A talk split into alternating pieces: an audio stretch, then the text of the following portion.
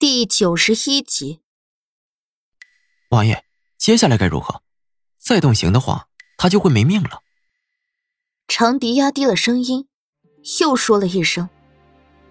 苏黎突然发出一声冷笑，整个屋子的人霎时毛骨悚然的打了个哆嗦，就连那巫族人也稍显错愕的看了苏黎一眼。用刑，用残忍的手段。不是让他有死的希望，而是让他看不到死亡，却又深陷在炼狱里。苏黎一边说话，一边戴上长生送出来的手套。长笛，去寻些针线过来。长笛怔了一下，直到接受到自家王爷一记冷眼，他才领命离去。没一会儿，他带来了针线。苏黎就像平时缝制尸体的时候一样，把巫族人的肠子码放回去，替他把豁口缝合好。整个过程，他的手都没抖一下。巫族人却疼得满头冷汗，但仍然没哼一声出来。繁星，我记得医馆里有一颗地龙果，去拿来。顺便，再拿根极露枝过来。苏黎看了眼刚走进来的繁星，朝他淡淡吩咐：“是。”繁星也领命离去。苏黎还在收尾，他算准了时间，替巫族人把豁口缝好，繁星就能拿完东西回来。那巫族人这才脸色巨变，牙齿打颤的怒问：“你，你想做什么？”我从别处听说，用结露枝里面的汁液，或者地龙果喂人，整个吞下，地龙果就会在人的体内生根发芽，你的身体就会成为它的土地，以你的血骨皮肉滋养它生长。苏黎的语气很淡，淡的像白开水般没有起伏，但一字一句。却又像石头，重重砸在每个人的心底，尤其是巫族人。巫族人打了个寒战，止不住，又打了第二个寒战。这两味药材和在一起的效用，他当然清楚。这是出于巫族的刑罚方法，只是他是如何知道的？苏黎知道这个方子。是神方术里有记载，风九的师傅研究蛊术的同时，不知从哪儿得到了这个方子，便一起记在了神方术里面。一旦地龙果开始生长，你就会像个木头人，五感皆在，却连手指头都无法抬一下，看不到死亡的尽头，也看不到生的希望。白日里。承受如同烈火烹煮般的疼痛，到了夜间，便会冷入骨髓，日复一日，年复一年。跟在莫连锦身边的人，有些人之前未跟苏黎有接触，对于自家王爷看上这么个女人，是有些意见的。可亲耳听到这么一番折磨人的手段，一个个的。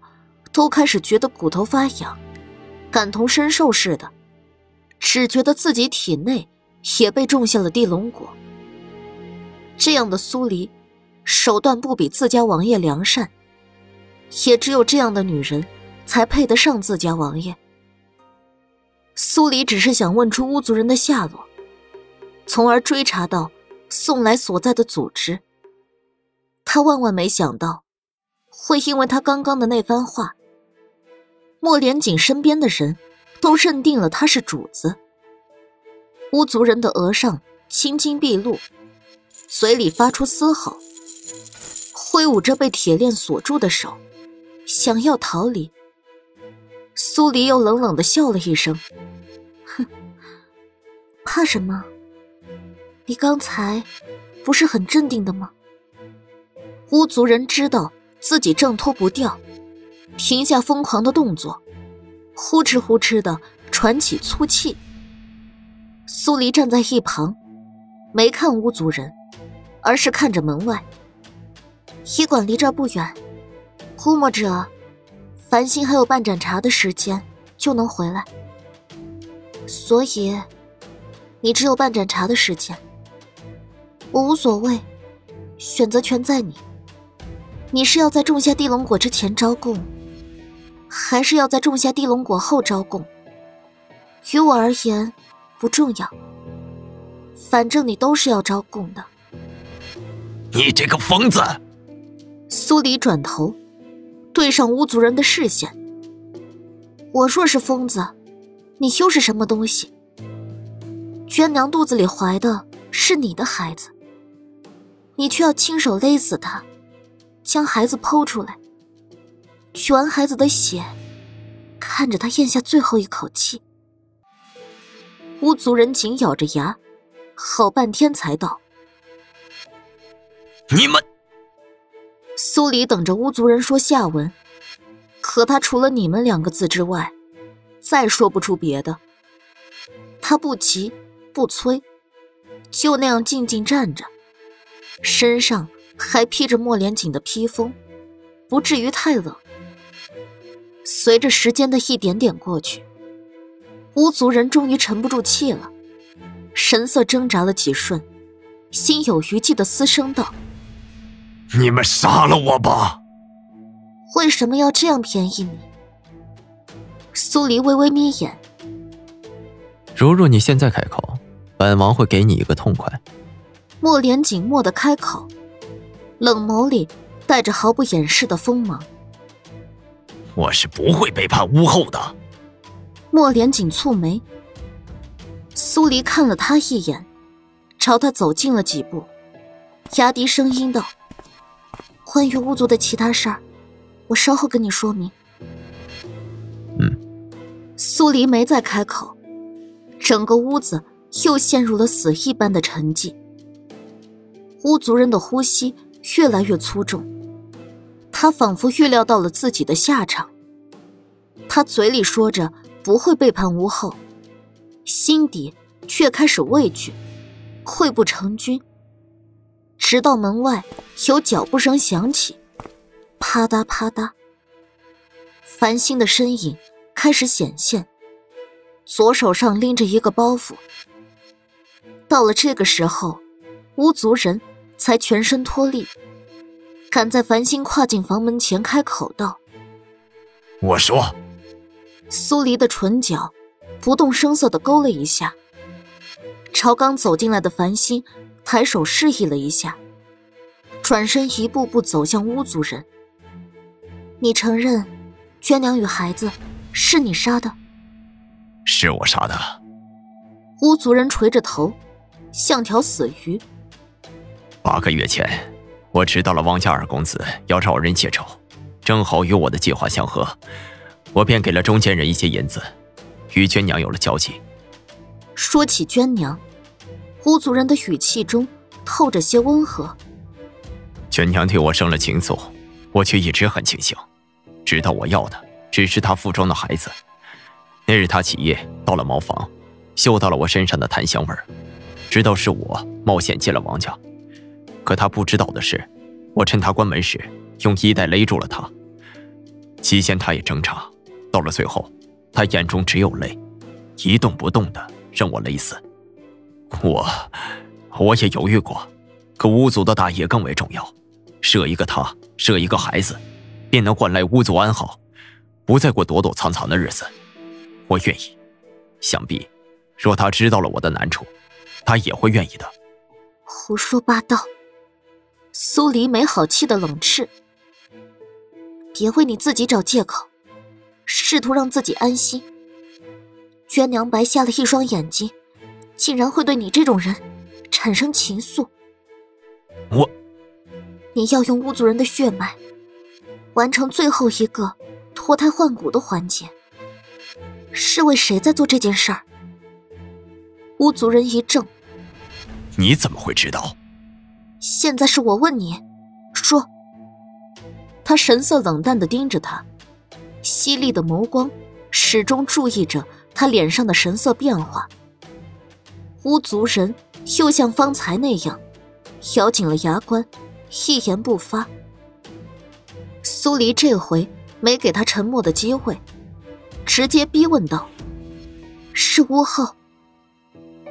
能使唤巫族人用自己血脉来脱胎换骨的人，恐怕就只有巫后了。”巫族人浑身一颤，恐惧的盯着苏黎：“你……”巫后为什么要脱胎换骨？巫族人还是不说。繁星不用苏黎吩咐，拎着包袱直接走近一步。巫族人见状，立即哽声道：“巫后要为巫族谋一个以后，他要换脸。”换脸？苏黎抿了下唇，跟莫连锦对视一眼，换成谁的脸？我不知道，除了巫后自己知道以外，没人知道。巫族人认命的摇头。苏黎见他神色不似作假，稍微沉吟了片刻。我要所有巫族人的据点。我只知道我所在的据点，城西柳二包子铺，所有关于巫后的指令，都是从那儿接收到的。巫族将摄魂术传给了何人？我不知道，此事是巫使在办。我只是族人，无权知道这些机密大事。关于那个组织，你一点都不知道。苏黎不死心，又追问了一句：“该说的我都说了，不差这一个问题。我是真的不知道。”好，说说巫族的三大神术。巫族人脸色巨变，挣扎了一会儿，才长叹一口气。唉我是掌握咒术一脉的族人，但我掌握的也只是皮毛。关于摄魂术与蛊术，各有分支，互不干涉。最后一个问题，这么多年，你们隐居在什么地方？我一直都在闽西的深山中，近日才被巫使召唤来都城。跟你同来的还有多少人？两人。苏黎又问了几个问题。巫族人都老实答了，他最后才看向莫连锦：“你还有没有要问的？”莫连锦摇头。苏黎朝巫族人道：“我跟五王爷会按照承诺，给你一个痛快。但在这之前，你需要上公堂被审问。娟娘与孩子的死，你总要给他家人一个交代。”巫族人没争辩，默认了苏黎的安排。莫连锦留了人在里面看管巫族人，而后牵着苏黎走出那间血腥味极重的屋子。长笛看了数眼繁星手中的包袱，终于忍不住道：“既然这地龙果没用在那人身上，还请王妃娘娘赐给属下，将来审讯时能用得上。”苏黎笑了笑。示意繁星将包袱打开。繁星懒得动，直接把包袱扔给了长笛。包袱被打开，里面空空如也，什么也没有。这刑罚的法子是没错的，然而劫路之好找，地龙果却十分罕见。我那医馆是治病救人的，怎么可能会有地龙果？原来王妃娘娘是在空手套白狼啊，属下佩服。苏黎难得的笑出了声，拍拍繁星的肩膀。我知道你对医馆里有什么药毫不知情，是简之行教你这样做的吧？繁星点头。嗯，他还真是个能人，只靠着你的中间传话，就能听出了我的意思。苏黎毫不掩饰对简之行的欣赏。身边打翻了醋坛子的某人，隐忍的脸色铁青。苏黎刚要说话，一个人突然急匆匆跑了过来，道：“王爷，王妃娘娘，王府传来消息，宫中来了人。”两人迅速对视一眼。苏黎道：“繁星，你先回医馆。”是。莫连锦则朝长笛吩咐道：“将人看好了，等本王回来再做安排。”是。两人脚步飞快的从暗道往王府赶。宫里这个时候来人，究竟是为了什么？一出暗道，立刻发现王府灯火通明，有争吵的声音从前厅传来。看来，应该是楚嬷嬷将宫里的人拦下了。宫里的人似乎等得不耐烦了。苏黎把披风给了莫连锦，回房去换了身衣服，然后才跟在他身后一起去了前厅。来的是陈公公，还有数十名禁军侍卫。见到两人出现，陈公公实在气不过来，鼻子朝上。哼了一声，道：“五王爷跟四小姐可真是让人好等。春宵一刻这种事儿，本王就知道你不理解。”莫连锦火大的呛了一声。他确实还想着在东山上，苏黎主动抱他的那一瞬，如果宫里不来人，他现在已经借着刚才的事儿，在他身上讨要好处了。